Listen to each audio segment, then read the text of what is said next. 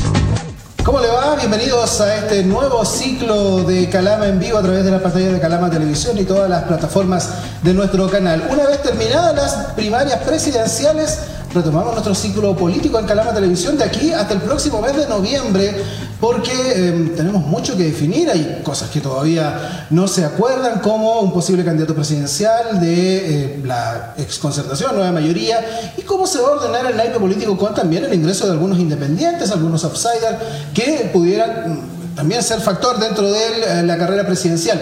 Sobre eso tenemos la parlamentaria, eh, diputados, senadores y eh, también los consejeros regionales. Por lo tanto, un ciclo muy importante en la política que en esta oportunidad lo vamos a analizar lo que ha pasado durante las últimas horas con eh, Miguel Ballesteros de Revolución Democrática, por supuesto estaba ahí en el comando con, con otras eh, personas también de Gabriel Boric. Me imagino que muy contento, Miguel, bienvenido, gracias. ¿Qué tal Osvaldo? Buenas noches. Sí, contento, esperanzado además eh, y ya comenzando a proyectar el trabajo que se viene de, de cara al mes de noviembre. Se viene bien. Y don Giovanni Rivera, analista político también, eh, que estaba junto a nosotros. ¿Cómo le va, Giovanni? ¿Usted está más contento o menos contento? Optimista, Osvaldo. Saludar también a Miguel y a toda la gente que nos está siguiendo por las pantallas de Calama Televisión. Efectivamente, yo creo que en algún momento había un mal escenario, pero estas primarias nos dejan un poco más optimistas y efectivamente a seguir trabajando fuertemente. ¿Quién ganó, quién perdió? Ah, aterricémoslo en, en la región, en, en nuestra comuna de Calama, hubo autoridades que se jugaron por algunos de los candidatos, algunos apostaron bien, otros apostaron mal. Miguel, ¿quién puede sacar cuentas alegres después de lo que ocurrió el domingo? Bueno, nosotros sentimos que, que somos eh, ganadores eh, y, y, digamos, estamos trabajando desde, desde esa ola. Eh, y sí, efectivamente, creo que hoy día hay un panorama que, que además de, de darnos por ganador como, como comando Gabriel Boris, digamos, desde la candidatura presidencial del Frente Amplio, sentimos que también la opción de Apruebo Dignidad y el conglomerado Apruebo Dignidad, digamos, con el Frente Amplio, con las otras fuerzas que los componen, Partido Comunista, Regionalista, Acción Humanista, etcétera, salimos fortalecidos después de esta, de esta primaria en términos de la votación que logramos, en términos de eh, poder ir consolidando un proyecto y además en términos de, y yo creo que ahí está, digamos, la gran perdedora de esta jornada, que es la derecha. ¿Comparte ese análisis? ¿Perdió la derecha en esta pasada o pudo ser peor? No, indistintamente yo creo que acá el- los gran perdedores fueron los que no fueron a las primarias, debido a que no pudieron eh, tener la capacidad de movilización de sus partidarios. Hoy día, indistintamente, la votación demostró claro, nosotros en ese sentido estábamos un poco más contentos y optimistas porque si bien a lo mejor en el peor momento a lo mejor de la derecha, donde tenía todo en contra, la derecha sacó a votar 1.300.000 personas, por lo cual eso también te permite un margen de poder seguir construyendo y seguir avanzando en ciertas temáticas. Si bien uno no era del comando de Sebastián Sichel, donde uno puede rescatar muchas cosas de él, hoy día la derecha y la, coalición Chile Vamos va a estar totalmente cuadrado con el candidato que ganó en las primarias. Ya, pero ahí establezcamos algo. A ver. ¿Él- ¿Son los votos de la derecha o son los votos que, de, de Sichel como independiente, como figura que viene a romper el, el paradigma? Es que sin duda siguen siendo votos de una coalición porque Sebastián Sichel iba dentro, todas las personas que sabían iban a votar por Sebastián, a lo mejor lo motivaron ciertas cosas que yo insisto, a lo mejor fue gente de centro o, centro derecha que a lo mejor no se sentía representado por ninguno de los otros candidatos, pero que hoy día sí tuvo el ánimo, tuvo el espíritu y a lo mejor la motivación personal o la historia personal que Sebastián demostró en la campaña fue lo que lo motivó a votar. Por lo cual a mí no me parece una, una, mala señal para nuestra coalición. Yo al contrario, acá los grandes perdedores fueron los que no fueron porque eh, distintamente se van a tener que poner de acuerdo después, hay algunas personas que van a tener que extremar su discurso a, a- a la, a la izquierda y por lo cual hoy día lo único que puede demostrar está que cuando Boric se fue mucho más moderado y un Jaude un extremista, la verdad las cosas es que la gente prefirió a la gente moderada. Y lo mismo pasó a la derecha, a lo mejor alguien pudo haber extremado discursos, pero naturalmente lo único que hoy día está demostrado que la gente hoy día está valorando a la gente que son más moderados y la gente que hoy día puede llegar a consenso o avanzar construyendo y no destruyendo. Pero tiene espacio Jado, eh, perdón, Jado ya no, no, no existe. Eh, ¿Boris tiene espacio para seguir siendo moderado? ¿O tiene que tomar una, una postura que lo sitúe lo que representa? Yo creo que pensar que el electorado chileno se divide entre izquierda y derecha y por lo tanto la votación en disputa está en un centro político, creo que es un error, digamos, eh, de análisis que creo que le ha pesado harto a los sectores tradicionales. Creo que la ciudadanía hoy día se moviliza a, a propósito de estímulos, a propósito de sus propias realidades y cómo se identifica con ciertas opciones. Creo que ahí hay, un, una gran eh, ventaja, digamos, que, que logró capitalizar Gabriel Boric, que es efectivamente saber leer esa realidad, lograr interpretarla y lograr que el ciudadano común y corriente se identifique con ello, eh, en el sentido de eh, plantear una opción transformadora que efectivamente le dé solución a las necesidades y, le dé esperanza a los sueños de las y los chilenos, pero además, digamos, entendiendo que efectivamente eh, hay que ser, digamos, considerado con un electorado que no tiene una posición política fija, que no, insisto, el- eh, la mayoría de los chilenos no son ni de izquierda ni de derecha, entonces creo que las lecturas parten erradas. Cuando uno dice, por ejemplo, tal candidato ganó con votos del, centro político, la gente no se identifica con un sector político, el, voto es muy volátil y, las elecciones creo que han ido reafirmando eso. Ahora, lo que sí creemos que hemos ido logrando cons- consolidar un proyecto desde el Frente Amplio, desde eh, efectivamente la votación del apruebo eh, y el, gran triunfo del apruebo por, un- por más de un 80%, que eso además se fue capitalizando en la Convención Constitucional y hoy día, digamos, a propósito de esta primaria. Entonces, que sentimos que efectivamente hay, hay una demanda de, eh, de un cambio generacional, pero no solamente generacional, sino que de idea y de proyectos nuevos. Pero Miguel, todos los votos, del millón de votos que, se- que se ha hablado mucho de Gabriel Boric, Más de un millón. son todos los, el millón, más del millón de votos, son todos de Gabriel Boric. ¿No reconocen ustedes que hay un voto ahí de la nueva mayoría que al no tener primaria se inclinó por una parte?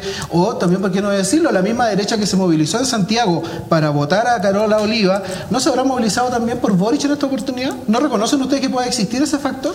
Pa- Para eso habría que hacer un análisis electoral fino como para más o menos ir midiendo. Lo que nosotros logramos interpretar es que no, le da a la derecha eh, una mayor votación de la que logró, digamos, y es lo que ha venido replicando.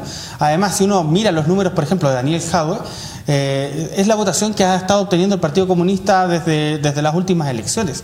Entonces, es concordante con lo que, que se ha venido replicando en las últimas elecciones y claramente, digamos, eh, es muy probable que haya un ciudadano que vota por izquierda, pero que no se casa con un partido político o con un sector en específico. Eh, por ejemplo, si nos fijamos en la votación de Santiago Centro, donde la alcaldesa recién electa es precisamente del Partido Comunista, pero la, el- la elección pasada presidencial le fue muy bien a Beatriz Sánchez, por ejemplo. Entonces, estamos hablando que ahí nosotros calculamos que efectivamente hay una votación de la izquierda que no se identifica necesariamente con con, con un partido político, que ya sea el Partido Comunista, el, el- el- Revolución Democrática, Convergencia Social, es un votante de izquierda que busca, digamos, una opción con la cual identificarse. Y creo que en este caso eh, vio en Gabriel Boric la opción, digamos, eh, más competitiva además.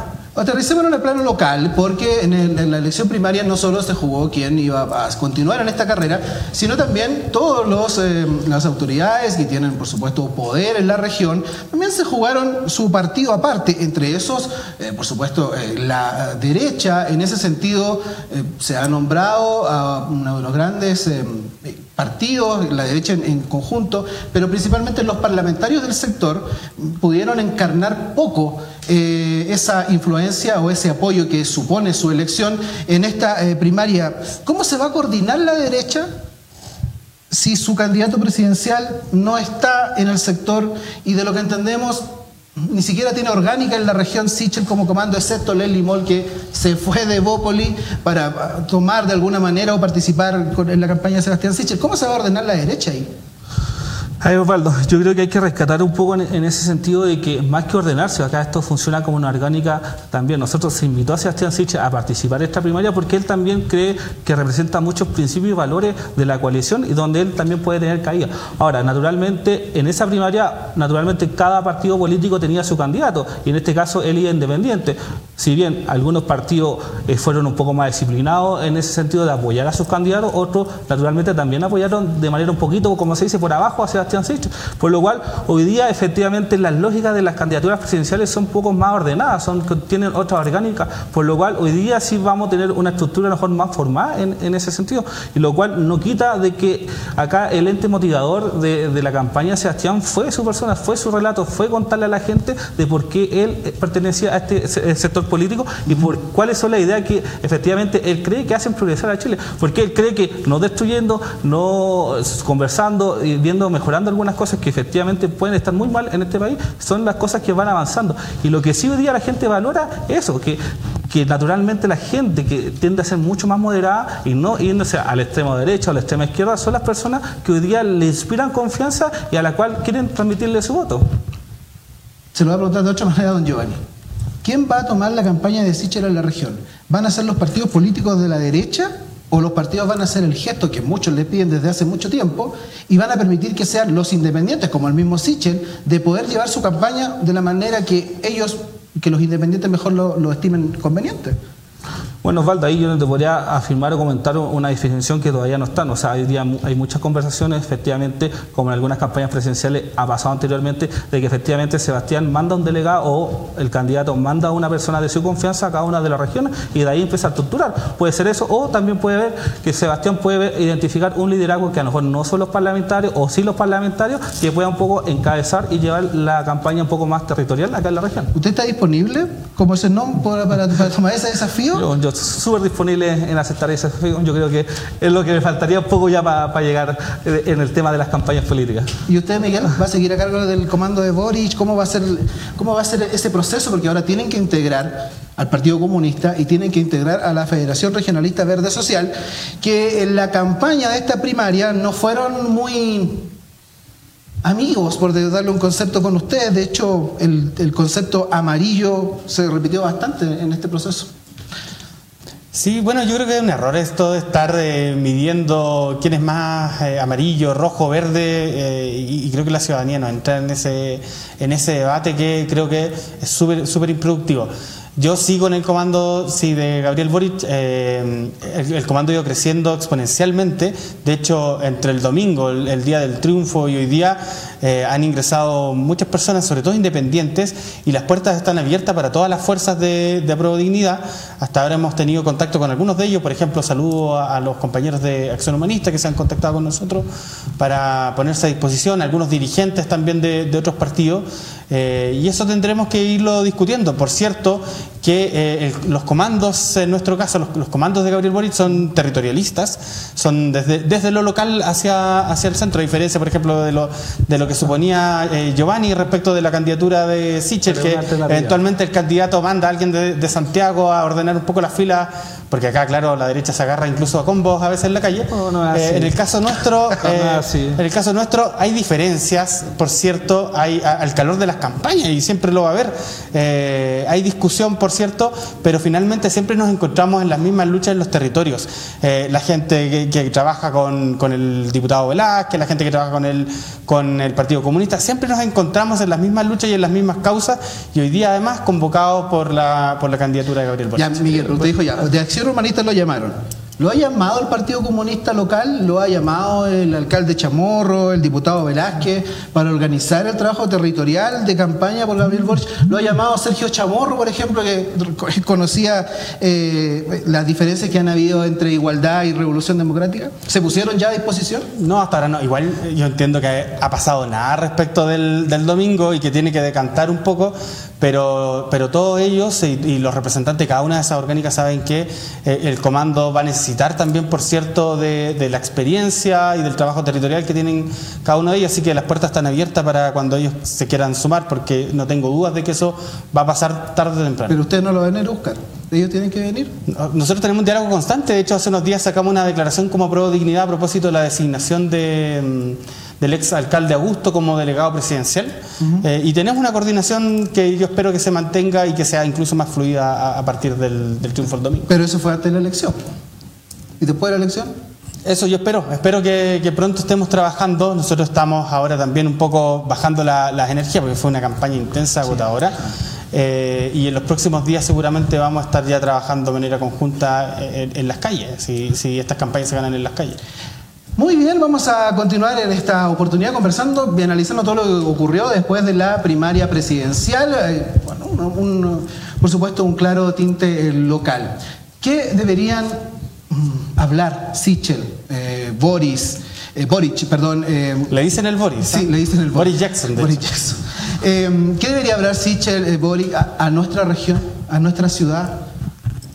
¿Cómo, ¿Cuál sería el discurso tanto de Gabriel Boric como un candidato eh, joven, por supuesto que viene a marcar un, cambio ahí y deja en el camino al Partido Comunista, pero también Sichel que viene desde el mundo independiente? ¿Qué, deberían decirle ellos a nuestra región, a nuestra comuna, a nuestra ciudad? En el caso nuestro, eh, perdón Giovanni por tomarme la palabra, en el caso nuestro eh, eh, creo que una de las principales eh, propuestas programáticas que estamos desarrollando desde los territorios y que hace mucho sentido además encuentro, tiene que ver con la descentralización, digamos. Bueno, Gabriel Boric eh, es conocido magallánico, de una región extrema, eh, similares, digamos, características a las que tenemos acá en el norte, en términos de la lejanía con el centro político, ¿verdad? En un estado que además está ultra centralizado y que, eh, a propósito de, este, de esta definición constitucional del Estado unitario, centraliza todas las decisiones y, y la distribución de los recursos. Y creo que la descentralización es una de las grandes tareas. Eh, eh, los temas medioambientales, por cierto, eh, un nuevo modelo de desarrollo, sobre todo en una, en, en una comuna como la nuestra, que es una zona de sacrificio, y, eh, y la reactivación económica, desde nuestra perspectiva, una reactivación económica verde y con enfoque de género. Don Giovanni. Sin duda, Osvaldo, ahí la descentralización es un tema importantísimo, pero principalmente la descentralización fiscal. Yo creo que ahí hay que avanzar eh, bastante porque si bien hoy día hay descentralización un poco administrativa con la elección del nuevo gobernador, hay descentralización política. y Yo creo que la gran tarea del próximo presidente que quiera hablarle un poco a la región es la descentralización fiscal, de que ciertos tributos e impuestos que queden acá en la región en el sentido, no como la lógica como de royalty o cosas así, no, acá hay un tema y que también se ha dado en otros países que es el tema sobre los impuestos sobre las externalidades negativas que no solamente afectan a esta región, sino en el sur también puede ser la forestal, en el centro puede ser los puertos y toda actividad económica que genera en sí una externalidad negativa tiene que ser y ese es un beneficio un poco de en la región. Indudablemente el tema bien- medioambiental tiene que seguir pujando y acá también es un tema del desarrollo un poco más eh, en el tema del empleo. Yo creo indistintamente por la situación, por la pandemia, eh, la reactivación económica eh, tiene que ser un pilar fundamental porque nosotros, de- a diferencia de otras regiones, siempre hemos estado en el tema del pleno empleo, por lo cual hay que seguir y tratar de alcanzar esas brechas que hoy día no están. Y mí un poco, yo lo que sí le, puedo decir a Osvaldo es que con Boric ahí tiene que un poco a, a- a aspereza, porque yo creo que hay mucha gente herida, porque eh, el Partido Comunista no se le hace siempre fácil, de, repente cuando le dice o le echa la culpa a Boric de que él es causante de los presos políticos, yo creo que hay hartas ha- ha- hay hartas cosas que limar ahí en el sentido de la izquierda y yo creo que esa va a ser la principal tarea de Gabriel Boric, de poder unir a la izquierda que un poco quedó debilitada en ese sentido. Creo que, creo, creo que estar como chiteando la pelota a la vereda de frente es cuando se te caen los argumentos. Y yo escucho a Giovanni y es como escuchar precisamente eh, el relato de Sebastián Piñera. Y creo que efectivamente hace mucho sentido esto de que Sebastián Sichel es nuevamente eh, la, configuración de Sebastián Piñera. Y ahí por el lado de ustedes van a tener un- una ardua tarea respecto de cómo logran sacar de esa casilla a, a- a Sebastián Sichel. Eh, y por otro lado, cuando hablas de descentralización como uno de los principales objetivos, sería bien curioso que el candidato Sichel mande desde Santiago un encargado, eh, Son- son un- encargado de comando desde allá para imponerlo en los territorios. Entonces ahí se les cae harto el relato. Pero eso es una ¿Qué es lo que alternativa. está ocurriendo con la derecha? Acuérdese que soy diputado también venía de Santiago, entonces no le encuentro mucha lógica a criticar ciertas cosas y dentro de las bases tampoco lo eligieron popularmente. Entonces no hablemos o miremos la página en el ojo ajeno. Siempre- Ah, Giovanni. Pero es natural nomás. po, No, la, la- la diputada nació en Suecia porque nació en el exilio, pero es antofagastina. Pero bueno, Para que ahí tome está. nota. Ah, Para que tome nota. Pero venía de otra ciudad, así que no lo olvide. Continuamos en el tema de la descentralización. Durante las últimas semanas eh, vivimos algo mm, que muchos catalogaron de histórico, pero como que, como que pasó, ¿no? No, no hubo un hito comunicacional ni, eh, ni, un, eh, ni, ni, un punto marcado que diferenciara los momentos. Eh, estamos hablando de la toma de, posesión del nuevo gobernador, don Ricardo Díaz. Por supuesto que no vamos, a- no vamos a hablar de la gestión de Ricardo Díaz en- en 10 días que lleva en su cargo, pero ¿cómo han visto ustedes los primeros 10 días? ¿Ha logrado marcar o diferenciarse del delegado presidencial? ¿Ha logrado Ricardo Díaz como gobernador establecer que es una autoridad y es una nueva autoridad y que la gente conozca cuál va a ser su trabajo? O sea, en el plano y un poco pa- para, no ser injusto, o sea, no podemos criticarlo de la vereda donde estemos si lleva un poco una semana, dos semanas. Sí, claro. Por lo cual, el tema de la implementación, de hecho, había más problemas más de corte técnico, de quién se queda con la silla o quién no se queda con la silla de la delegación de la gobernación. Por lo cual, yo creo que hoy día está eh, un poco resolviendo temas de carácter más interno. A mí, ser la expectativa de él se tiene es que iba a presentar ciertas temáticas o lineamientos un poco en pro de la región y hasta el momento mientras no veamos un primer consejo regional de él donde él ponga sus prioridades por encima de lo que eh, eh, predijo un poco en la campaña ahí yo creo que recién vamos a tener un poco más de argumentos para ver si efectivamente eh, lo que dijo en el discurso lo va a plantear en la parte administrativa Pero la gente sintió, ha sentido la gente, la percepción que tienen ustedes, que tenemos una nueva autoridad regional. Yo creo que hay una dificultad en la instalación de los gobiernos regionales en todo el país, digamos, y eso tiene que ver con también los obstáculos que ha puesto el gobierno y este empeño, por ejemplo, por darle eh, un alto protagonismo a los delegados presidenciales para no soltar un poco el poder desde, desde el centro eh, hacia las regiones, eh, tiene que ver con esa dificultad de las élites políticas en general que, se, que se atrincheran en, en- los centros políticos, eh, de descentralizar y creo que en el caso por lo menos de, de lo que yo he logrado ver de- en estos primeros días de Ricardo Díaz, que no ha sido mucho en realidad, tiene que ver con eh, un interés en incidir, efectivamente. Eh, por, por ejemplo, entiendo que estos días van junto con otros gobernadores regionales a, a reunirse con la presidenta de la Convención Constitucional, a plantear también y a traspasar también cierto eh, el interés y preocupaciones desde los territorios, y eso me parece bien. Ahora, efectivamente, tienen que pasar eh, más días y tiene que transcurrir más tiempo y, y también harta agua bajo el puente para saber cuál va a ser la mano de Ricardo Díaz, si es que efectivamente se va a amparar en, en la vieja co- para gestar su, su gobierno regional o efectivamente va a ser un gobierno regional más amplio eh, respondiendo a las necesidades de las y los ciudadanos. Pero si analizamos los nombres del gabinete de Ricardo Díaz, hay varios ex concertación, incluso que estuvieron en la última administración, que están nuevamente eh, en, el- en ese cargo. eh, por lo tanto, mm, claro, Ricardo Díaz postula como independiente, pero sin duda tiene una base política en la ex nueva mayoría o la concertación. Eso podría tener algún tipo de problema porque así como Sichel y así como hemos conversado de un montón de otros candidatos, el principal objetivo de Ricardo Díaz es su independencia. o su no militancia, digámoslo de esa manera. Eh, ¿Puede traer algún problema eso día en lo próximo, en el futuro?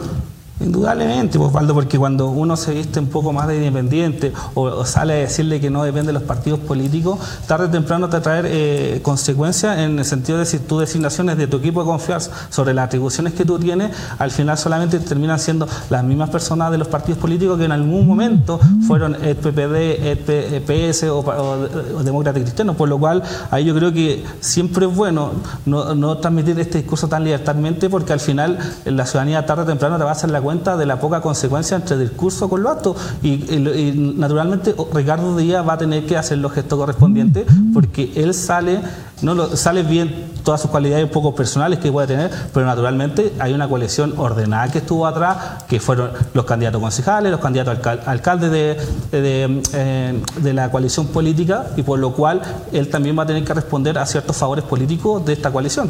¿Y Daniel Augusto como delegado presidencial? ¿El primero en la historia? Bueno, nosotros sacamos una declaración al respecto desde Pro Dignidad, rechazando el nombramiento. Creemos que de verdad es eh, intolerable el nombramiento de, de Daniel Augusto. No solamente porque haya perdido en las urnas democráticamente la posibilidad de seguir gobernando eh, la administración comunal, eh, y, por lo tanto creo que es un, un contrasentido con la voluntad popular de las y los calameños, sino que además eh, se trata de una figura que hoy día está, cuya administración está querellada por fraude del fisco y por negociación incompatible. Entonces, creo que eh, es un error de Sebastián Piñera, otro más, digamos, en su, en su largo historial de, esto, de este sufrido gobierno que ha tenido, o de gobierno en el caso eh, de él. Eh, y creo que eso responde precisamente a esta, a esta gobernanza errática que ha tenido el señor Piñera. La, la, la sensación que tiene usted con el nombramiento de Augusto y que la expectativa que tienen, eh, pensando en que para contrarrestar un poco la figura del gobernador regional que viene con esta impronta de la ciudadanía, que la ciudadanía vota por él, eh, si hay un atributo de, Daniel Augusto es el trabajo que tiene en terreno. ¿Por ahí puede ir la explicación al nombramiento, Giovanni? Bueno, sin duda. Y también manifestarle, o sea, si ya tenemos dos figuras y no se avanzó más atribuciones de gobernador regional, también hay que culpar a los legisladores que tuvieron en el pasado, que tuvieron mayoría en el Congreso y que no se pusieron de acuerdo para ver qué, eh, qué, ¿cómo se llama? qué atribuciones le tenían o no al gobernador. Y si hoy día hay muchas facultades que piensan que el gobernador no lo tiene, bueno, hay que echarle la, culpa un poco a, esos parlamentarios que estuvieron, que no hicieron un poco bien el trabajo para entregarle plenas atribuciones. Y en el sentido de Daniel Acosta, hay que decirle a la ciudadanía que es una persona de confianza del presidente de la República. Y si hoy día eh, el delegado presidencial cuenta con esa confianza, la verdad las cosas es que la ley no dice nada más que establecer la confianza plenamente del presidente de la República y por lo cual nosotros como Chile Vamos tenemos que respetar esa voluntad del presidente. Lo que no ha pasado. ¿Ah? Lo que no ha pasado. ¿O en qué sentido? Eh, un sector de RN sacó una declaración rechazándolo también. Pero obviamente todo nombramiento no va a tener eh, siempre la aprobación de todos, siempre hay sectores más disidentes, pero en la orgánica es el, es el ¿cómo se llama? la persona de confianza del pero presidente en de la esa República. polémica, en esa polémica no, no estará eh, de alguna manera Daniel Augusto pagando los costos del claro problema interno que hay en RN con el liderazgo hace dos años incuestionable de Paulina Núñez, pero que en este rato parece que ya no es incuestionable, ya es bastante más debatible. Es sin duda cosas que hay que analizar más adelante. Don Miguel Ballesteros, gracias por estar junto a nosotros, por iniciar este nuevo siglo político, lo vamos a tener más adelante sin duda, va. Encantado, yo me siento acá como en casa. Sí. A un gusto poder compartir con ustedes, poder debatir además con, con Giovanni, siempre con respeto y con cariño también. Sí, una mesa bien joven. Sí, como exige la ciudadanía que sea. Como, lo- también- como los tiempos que corren. Así es. Don Giovanni, gracias por estar con nosotros. Muchas gracias, acá feliz de poder nuevamente estos espacios que de repente se extrañaba, efectivamente hay una diferencia de opinión con, con Miguel, pero obviamente nos une, y yo creo que a ambos el tremendo amor que le tenemos a Calema, así que siempre con mucho respeto poder compartir con todos ustedes. Cuando hablaba de jóvenes me refería a los panelistas, por si acaso. Usted también es joven. Eh, estimados televidentes, antes de terminar, contarles que quienes hemos compartido esta mesa hemos eh, sido testeada nuestra temperatura y hemos eh, y tenemos en nuestras manos exámenes de PCR negativos, por lo tanto hemos podido compartir este espacio junto a ustedes siempre con todas las medidas de seguridad correspondientes ahora en fase 3 en nuestra comuna de Calama. Gracias por estar junto a nosotros, nos reencontramos durante los próximos días siempre para hablar de la muy interesante política aquí en Calama Televisión. Gracias por estar ahí.